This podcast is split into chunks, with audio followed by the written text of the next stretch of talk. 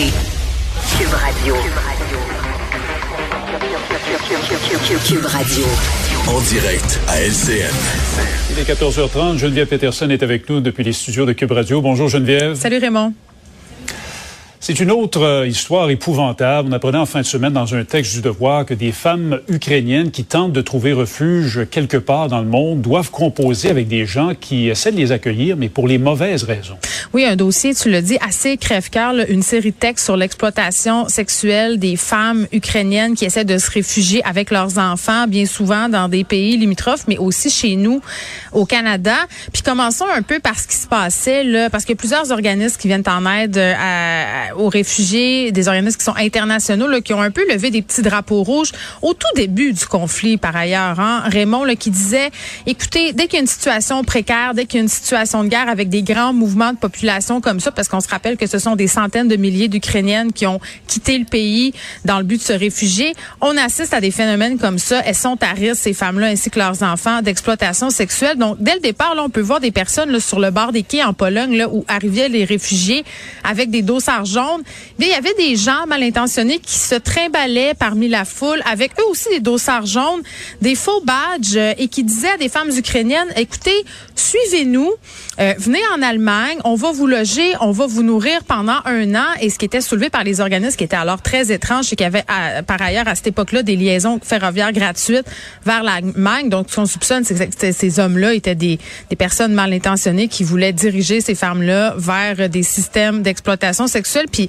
sur Internet, Bon, malheureusement, à ce moment-là, on pouvait trouver tout plein de conseils pour attirer, amener les femmes ukrainiennes à habiter chez nous. Si on était un homme qui, si on désirait avoir des services sexuels de ces femmes-là, on essayait de nous donner des conseils pour le faire. Donc ça, ça, se passait.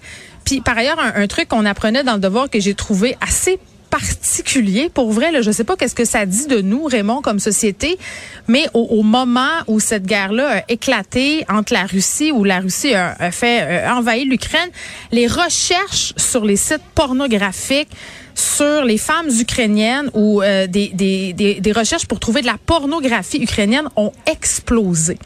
Et ça, euh, j'ai trouvé ça particulièrement dégueulasse parce que ce fantasme-là de la femme de l'Europe de l'Est, euh, l'espèce de grande blonde aux yeux bleus, euh, la couenne dure, et ça entretient justement toute une série de stéréotypes. Donc ça, c'est pour ce qui se passait là au moment où ce conflit-là a débuté.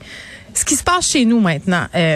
Plusieurs pages Facebook où des réfugiés se cherchent des endroits où aller, donc des, dans différentes villes à, l'échelle planétaire, là, dont Montréal, Toronto, bref, au Canada.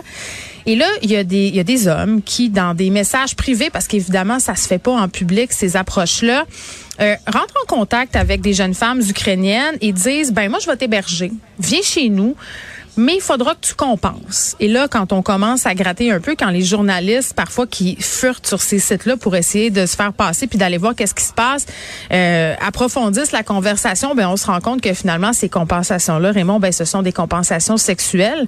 Il y a même des femmes qui voyageaient avec leurs enfants qui se sont fait dire, ben moi, je vais te prendre chez nous, mais pas avec tes enfants.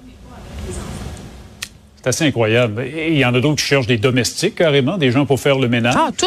Non, non, écoute. Ce qu'on apprenait. L'ensemble. Il y en a vraiment pour toutes les sortes. Hein? Ah, l'ensemble des besoins, euh, que ce soit des besoins en ménage, les besoins sexuels, donc presque comme du néo-esclavagisme. Puis ce qui est le pire, c'est que les autorités peuvent pas faire grand-chose, comme ça se passe évidemment par messagerie privée. Donc les organismes à l'échelle internationale qui essaient de mettre ces femmes-là en garde, qui leur disent de passer par des organismes. Mais c'est assez épouvantable, ces organismes-là qui reçoivent parfois des, des courriels, des appels en pleine nuit pour se faire dire par des femmes qui ont trouvé refuge chez des hommes mal intentionnés qui se sont fait agresser sexuellement. J'imagine qu'il y aura des enquêtes policières, en tout cas pour certains cas, des, gens qui seraient tentés de leurrer de ces, pauvres gens qui ont presque tout perdu dans leur pays, tout perdu carrément dans, bien des cas, Exactement. sont très vulnérables, sont dans un pays étranger, ne savent pas où aller, ne savent pas trop à qui faire confiance. Oui. Et il doit certainement en avoir beaucoup, malheureusement, qui tombent entre les mauvaises mains oui, et, des gens qui acceptent, mal intentionnés comme ça. Qui acceptent parce qu'elles n'ont pas d'autre choix. Et c'est ça qui est terrible là-dedans, c'est de profiter de la vulnérabilité de ces femmes-là pour euh, les exploiter sexuellement. Donc voici, moi aussi, je souhaite qu'il y ait des enquêtes policières. Ça ajoute aux horreurs de cette guerre. Merci beaucoup, Geneviève. Au revoir.